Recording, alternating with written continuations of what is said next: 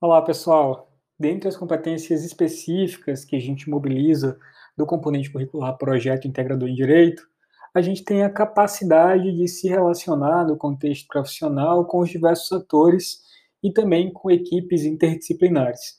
É nesse sentido que a gente pensa como uma das habilidades a ser desenvolvida neste componente o trabalho em grupo. E é por isso também que neste episódio do nosso podcast eu vou conversar com a professora Verena Souto, que é graduada em Psicologia pela Faculdade de Tecnologia e Ciências, pós-graduada em Saúde Mental, com ênfase em Dependência Química, Família e Comunidade, além de possuir mestrado em Tecnologias em Saúde pela Escola Baiana de Medicina e Saúde Pública.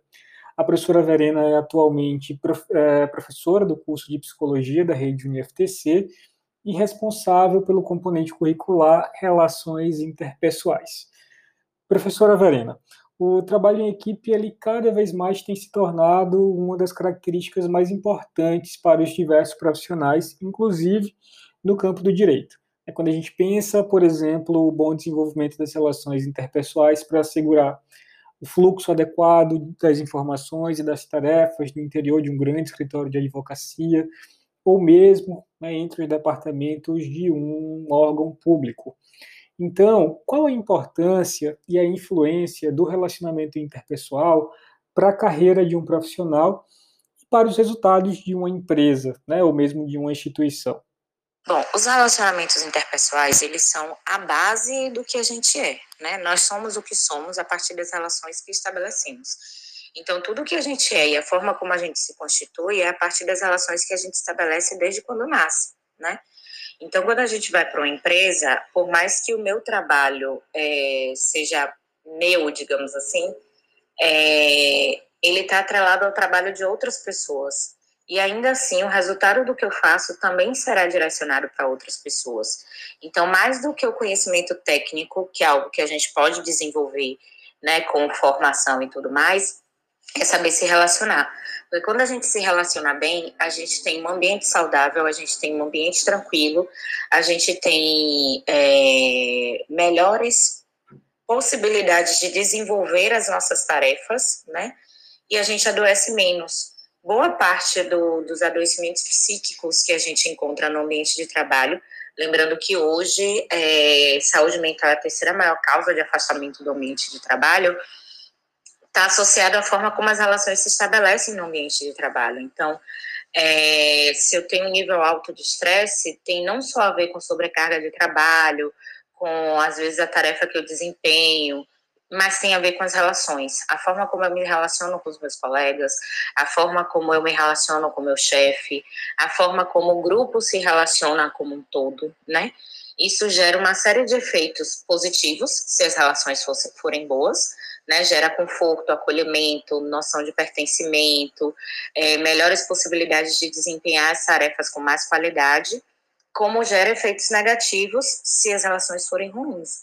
Então, gera estresse, conflitos negativos constantes, né, uma vez que os conflitos fazem parte das relações humanas e são construtivos em muitos aspectos, mas se as relações não são boas, os conflitos eles são negativos, são difíceis de serem resolvidos. Eu tenho pouca capacidade de, de, me colocar no lugar do outro, de desenvolver empatia, né, de desenvolver uma boa comunicação, a comunicação falha, e tudo isso tem um impacto do ponto de vista de produtividade. Se as relações não estão boas, a gente tem uma baixa produtividade no ambiente de trabalho e, consequentemente, isso tem um impacto para a empresa, né? Tanto do ponto de vista financeiro quanto do ponto de vista de rentabilidade mesmo. Então, hoje, o que as empresas mais esperam das pessoas é que elas tenham boa capacidade de se relacionar do, do ponto de vista interpessoal. É, muitas vezes as empresas elas preferem pessoas que se relacionem bem do que que tenham grandes conhecimentos técnicos, porque os conhecimentos técnicos as empresas podem proporcionar. Elas podem oferecer cursos, elas podem oferecer treinamentos, isso faz com que a gente desenvolva o conhecimento técnico que a empresa precisa. Mas as relações interpessoais é mais difícil da gente gerenciar e isso gera uma série de efeitos. Então, uma pessoa difícil de se relacionar numa equipe, ela pode gerar uma desorganização da equipe inteira. E isso é um problema para a empresa. Então, se vocês observarem, geralmente as seleções atuais, elas envolvem é, atividades ou tarefas que, que avaliem a forma como você se relaciona interpessoalmente, né, que avaliem a forma como você se relaciona em grupo. Então, isso é de extrema relevância na atualidade, né, a tal da inteligência emocional de que a gente tanto fala.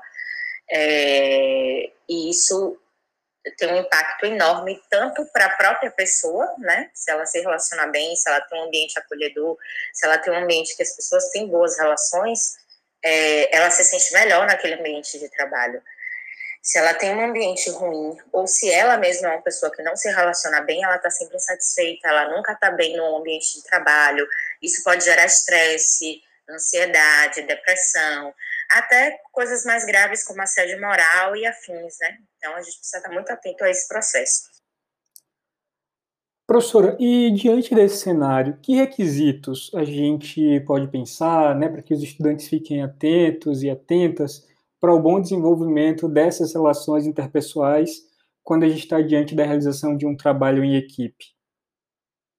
Para desenvolver um bom trabalho em equipe, primeiro a gente precisa ter uma noção né, de que, que nos espera desse trabalho. Então, entender exatamente qual é o trabalho que precisa ser desempenhado, né? saber quais são as etapas desse trabalho a ser desempenhado, é, e a partir daí a gente começa a entender quais são as habilidades que cada pessoa dentro da equipe tem, porque se a gente não entende as habilidades uns dos outros, a gente acaba ou sobrecarregando um, ou esperando que pessoas façam coisas com as quais elas não têm é, as quais ela não tem habilidade para fazer, ela não tem muito perfil para fazer aquilo, isso gera ansiedade, gera estresse, enfim, gera discussão.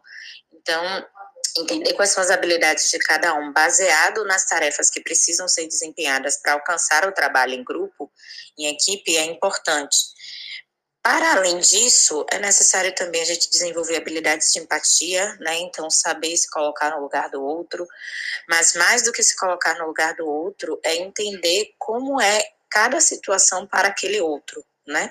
Porque empatia basicamente é isso, é a gente entender como é que cada coisa afeta o outro é, desenvolver alteridade, então o respeito às diferenças, né, o respeito à diversidade, ter uma comunicação assertiva, é, que isso é algo que a gente precisa exercitar e nem todo mundo consegue desenvolver ainda, então muitas vezes para reivindicar um direito ou para colocar uma opinião ou para expor uma ideia a gente acaba sendo muito agressivo ou para não, não, não comprar uma briga ou não gerar uma divergência, a gente é, desenvolve a passividade, né? Não se coloca naquele processo, acata o que vem de lá. Então, ter uma comunicação assertiva, saber como se posicionar, expor uma opinião, uma divergência, é, sem ser agressivo, de uma maneira objetiva, direta, mas cuidadosa ao mesmo tempo.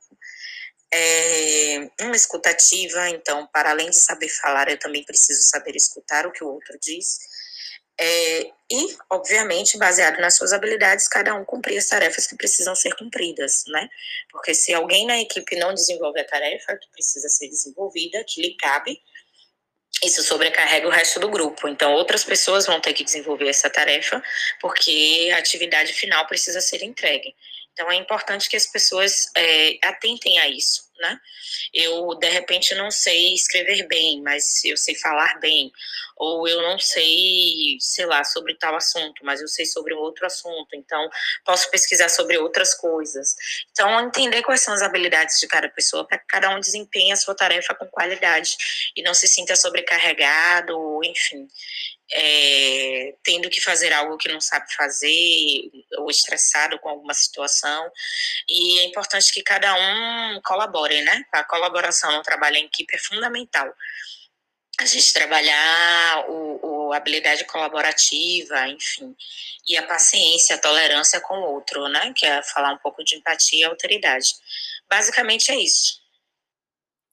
Bom, então eu quero agradecer imensamente, professora Verena, pela sua disponibilidade e também pelo seu conhecimento compartilhado aqui conosco, tendo certeza que suas palavras vão contribuir bastante para o desenvolvimento das nossas práticas integradoras.